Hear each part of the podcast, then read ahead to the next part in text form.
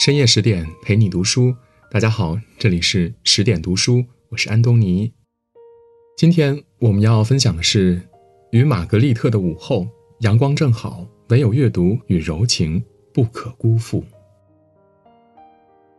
近年来，网上频频聊起原生家庭的问题，有人哭诉父母关系不和，对自己疏于关爱；有人反感父母的高压控制，自己缺乏自由和锻炼。有人则在成年后的爱情里处处碰壁，有痛楚，有反思，如何与过往和解，已成为当代人的必修课。我建议大家不妨看看这部豆瓣高分治愈电影《与玛格丽特的午后》。故事主人公基曼就是这样一个走不出童年阴影的中年男人，他粗俗、肥胖，患有阅读障碍，更是有一个恶劣的母亲。幸运的是，基曼在一个阳光明媚的午后偶遇了年迈却优雅的玛格丽特。老太太用耐心、用温柔教会基曼读书，点亮了他今后的人生。罗振宇曾在《奇葩说》中讲到：“万物皆有裂痕，那是光照进来的地方。”这部温情的电影告诉受过伤的人们：阴影不可怕，温暖人的除了阳光，还有善良。故事的男主人公叫基曼，生活从还没出生就开始对他下毒手了。母亲怀上他后，他的亲生父亲就抛下他们跑了。母亲把怨气发泄在儿子身上，视其为累赘，甚至是耻辱。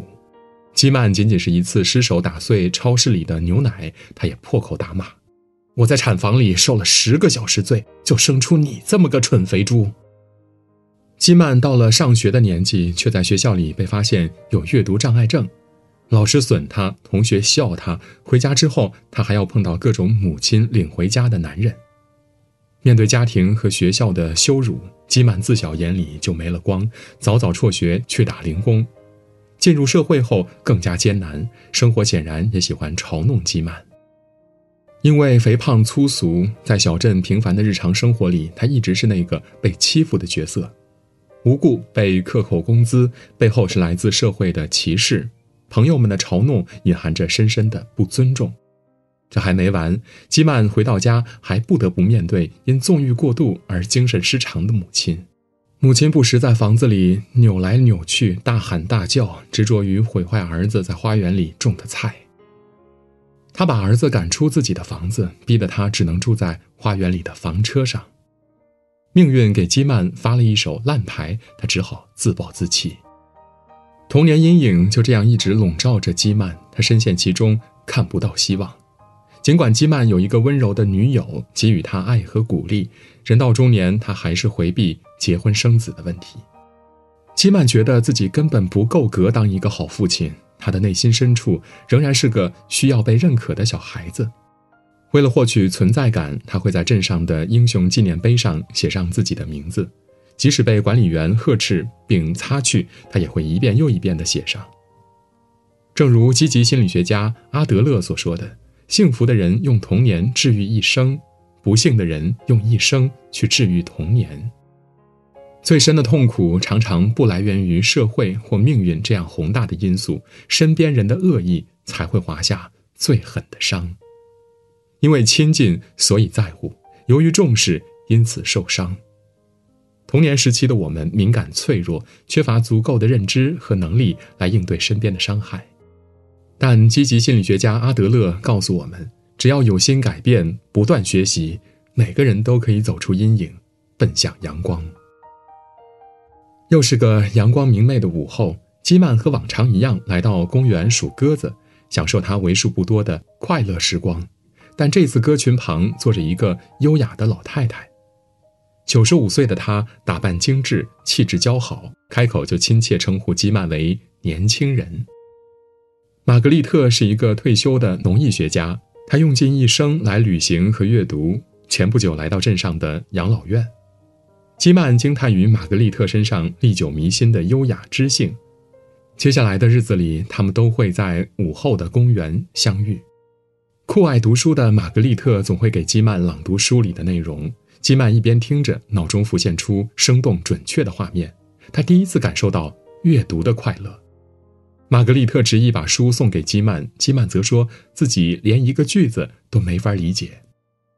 玛格丽特耐心地说：“你很擅长倾听，阅读就是倾听，倾听就是阅读。”还送给他一本词典。基曼沐浴在午后的阳光里，一样温暖他的还有玛格丽特的温柔。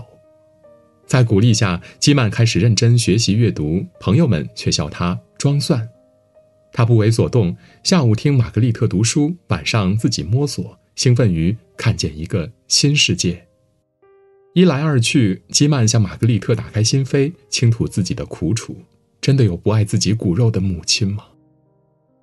玛格丽特满含笑意的倾听，静静地看着他，回答说：“如果一个人在童年没有得到足够的爱，那么一切的爱都在等待着他去发现。”基曼回到家，精神失常的母亲误认为他要夺走他的养老金，两人争执之下打散了母亲的珍珠项链，大大小小的珍珠在地上滚动着。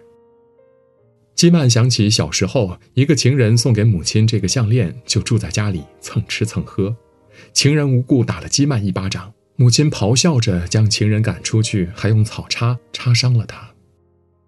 基曼尝试换位思考。去理解母亲的不易和痛苦，母子间的裂痕开始愈合。朋友们后来拿基曼的疯母亲开玩笑时，他总会翻脸：“那是我妈妈。”基曼从玛格丽特那儿学来了温柔和阅读，他重新打量起这个世界来，一切都逐渐变得明媚起来。前苏联作家高尔基曾说：“要热爱读书，它会使你生活轻松。”他会有爱地帮助你了解纷繁复杂的思想情感和事件，他会教导你尊重别人和你自己，他以热爱世界、热爱人类的情感来鼓舞智慧和心灵。读书即是站在巨人的肩膀上，实现自己精神上的超越，最终与过往握手言和，与世界和平相处。最新读书的日子好景不长。玛格丽特遗憾地说：“我已经很老了，马上就要看不见了，以后不能再给你读书了。”基曼大为揪心。玛格丽特就如同商店里精致的瓷娃娃，他无法接受这样优雅的人即将失去视力。吉曼决定为他的朋友做些什么，用爱来报答这个改变他一生的人。他找来上好的木料，耐心制作出一根漂亮的拐杖。可是失去视力的玛格丽特再也不能读书了。她读了一辈子书，现在该有多痛苦啊！女友给发愁的基曼支招：“你可以读给他听呀。”他去书店买来一本简单易读的小说，在家里练习起来。女友就当他的第一个听众。基曼将做好的拐杖送给玛格丽特：“你闭上眼睛，我还有个礼物。”他掏出书，慢吞吞地朗读起来。基曼已经成功学会阅读，没有了童年时的嘲笑，只有阳光在两个人身上流淌。基曼满怀成就感地回到家，却发现母亲死在浴缸里。